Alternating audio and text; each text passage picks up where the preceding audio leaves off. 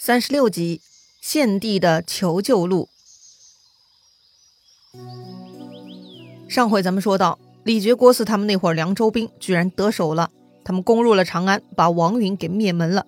而吕布呢，也因为寡不敌众，逃出了关内，去投靠袁术了。这个由王允跟吕布掌权的小政府呢，很快就覆灭了，悲催呀。话说李傕郭汜灭了王允还不过瘾，居然呢又想杀皇帝，夺取王位。正当他俩准备行动的时候，另外两个将领张继、樊稠呢就出来劝阻了。他们说呀：“现在还不到时机呢，贸然干掉皇帝，众人会不服的。特别是关东那些诸侯，会以此为借口来造反。所以，不如还是让皇帝继续当傀儡。”先把关东诸侯骗到京城来，把他们全部干掉，这样才能高枕无忧。到时候再处理皇帝才最合适啊！李傕郭汜恍然大悟啊，没错呢，确实啊，还得先借皇帝之手干掉他的救兵们才行啊！哎，你看啊，连他们四个粗鄙之人都能想出这种计策，之前王允咋就想不到呢？哎，他只会生硬的拒绝别人的投降。真是太无脑了。好了，说回现场，皇帝看到这几个反贼当着自己的面杀掉了王允，还在那里叽叽咕咕的聊天，全然不把自己放在眼里，也是很不爽啊。但他也知道自己是徒有虚名，根本没有实权，拿那些打打杀杀的将领呢，还真的是没辙哈。于是呢，皇帝在城楼上又开口问了：“既然你们已经诛杀了王允，军马为何还不退走？”这个时候呢，李傕郭汜就说了：“臣等对王室有功，却没有收到赐爵，所以不敢退军。”要说呢，这就是明目张胆的威胁了。言下之意就是，你皇帝要是不给我们赏赐爵位，咱们是不会退兵的。汉献帝啊，从小经历各种斗争，已经习惯了面对这种蛮横的家伙，所以呢，他很配合。这群流氓只是要勒索官职嘛，无所谓了。要啥？哎，你们自己说吧。汉献帝啊，特别慷慨。于是呢，这四个家伙居然真的写好了自己想要的官职，哎，就像给圣诞老人许愿一样啊！要求皇帝封李傕为车骑将军、池阳侯，领司隶校尉，假节钺；封郭汜为后将军、美阳侯，假节钺，统秉朝政；封樊稠为右将军、万年侯；封张继为骠骑将军、平阳侯，领兵屯弘农。好了。这里呢，似乎出现一个新的官职——假节钺哈。具体来说呢，这还不是一个官职，是一个身份。假呢，就是借的意思，代表短期代理；节钺呢，代表帝王的身份。所以啊，假节钺，哎，就是代表帝王行使某些权利。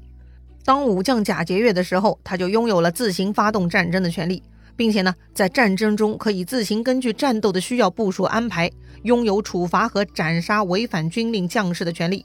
真正可以做到将在外，军令有所不受。因此啊，假节钺是武将的最高荣耀和权利了。这李傕郭汜真的是狮子大开口哈！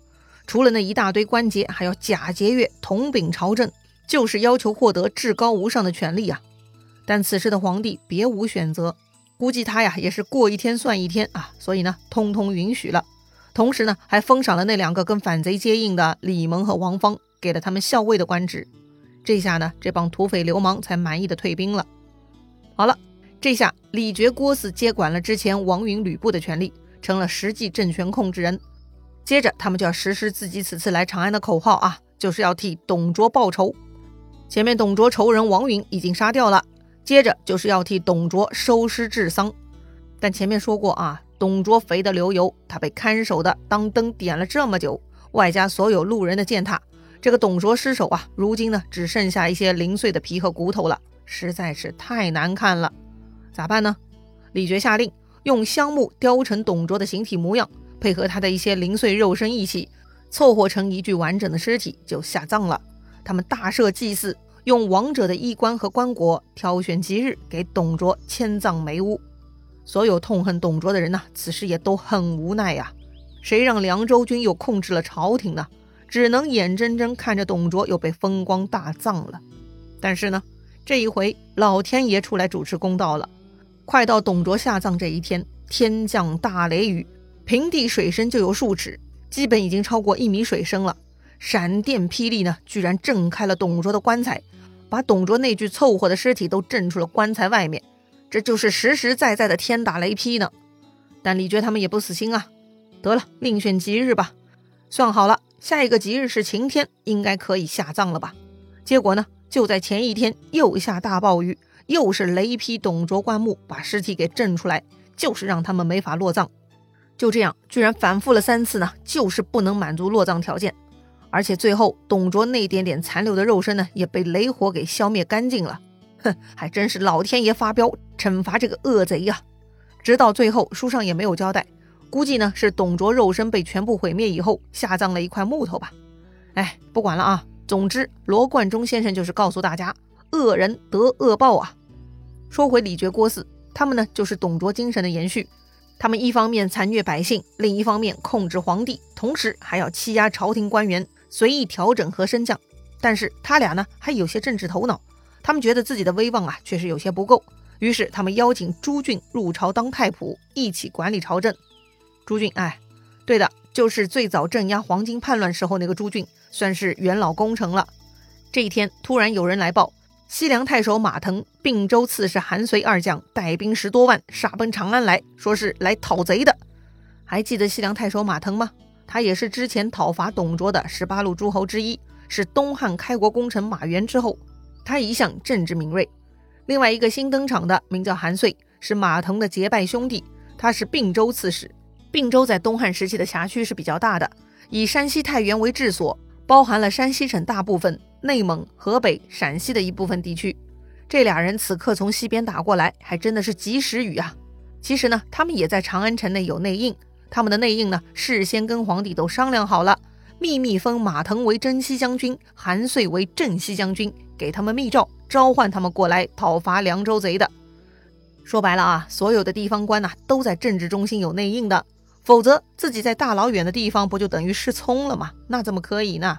就像每个公司的总部里头都有对外通风报信的一样，哈哈哈。好了，不扯了啊，说回正题。话说马腾他们杀过来了，李傕等人呢又得商量对策。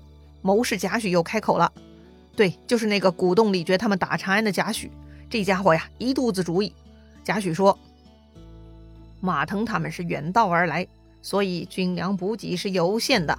咱们只需深沟高垒，坚守城防。不过百日，他们自然弹尽粮绝，只能撤退。到时候，咱们再冲出去，打他个措手不及。”但是呢，李蒙、王方却提出反对意见：“何必如此？只要给我们精兵一万，咱们冲出去，力斩马腾、韩遂之头，献于麾下。”贾诩说：“现在去打，一定会输的。”但李蒙、王方却很自负，跟贾诩打赌：“如果我们输了，我们情愿被斩首；如果我们赢了，贾先生的人头得输给我们。”贾诩笑了，心想：“你这俩蠢货，自己寻死，那我也帮不了你们了。”于是贾诩转头对李傕、郭汜说：“可以同意王方、李蒙他们的激进作战方案。”但是呢，还要同时做好坚守的准备，让他们安排张继樊稠屯兵到长安西边两百里的周至山，在那儿加固防守。李傕他们呢就照做了，于是呢给了李蒙、王方一万五千军马，这两个人呢就到长安西边两百八十里的地方下寨，等待马腾他们。这天，马腾、韩遂到了，两军相交，马腾、韩遂并排骑在马上，站在队伍前面，指着李蒙、王方大喊。反国之贼，谁去擒之？话音未落呢，就有一个少年将军冲了出来。书上描述这个人，面如冠玉，眼若流星，虎体猿臂，彪腹狼腰，手执长枪，坐骑骏马，从阵中飞出。面如冠玉，哎，就是皮肤白嘛；眼若流星，眼睛明亮好看；虎体猿臂，彪腹狼腰，啥意思呀？虎狼猿猴组合身材吗？哼，想象一下这些动物哈，应该是形容身体很健硕，形状线条很棒的那种吧。这里呢，特别说到它的手臂，像猿猴的手臂一样特别长。虽然没有量化，不知道是否可以跟刘备相比哈。但总之呢，手臂很长是这个人的特点。他手里拿着长枪，骑在骏马上从阵中飞奔出来。想象一下啊，这应该是一个身材很棒的英俊男子。他谁呀？哎，这个人呢是马腾之子，名叫马超，字孟起，当时只有十七岁，是英勇无敌呀。嘿，又一个十七岁的英雄少年，漂亮。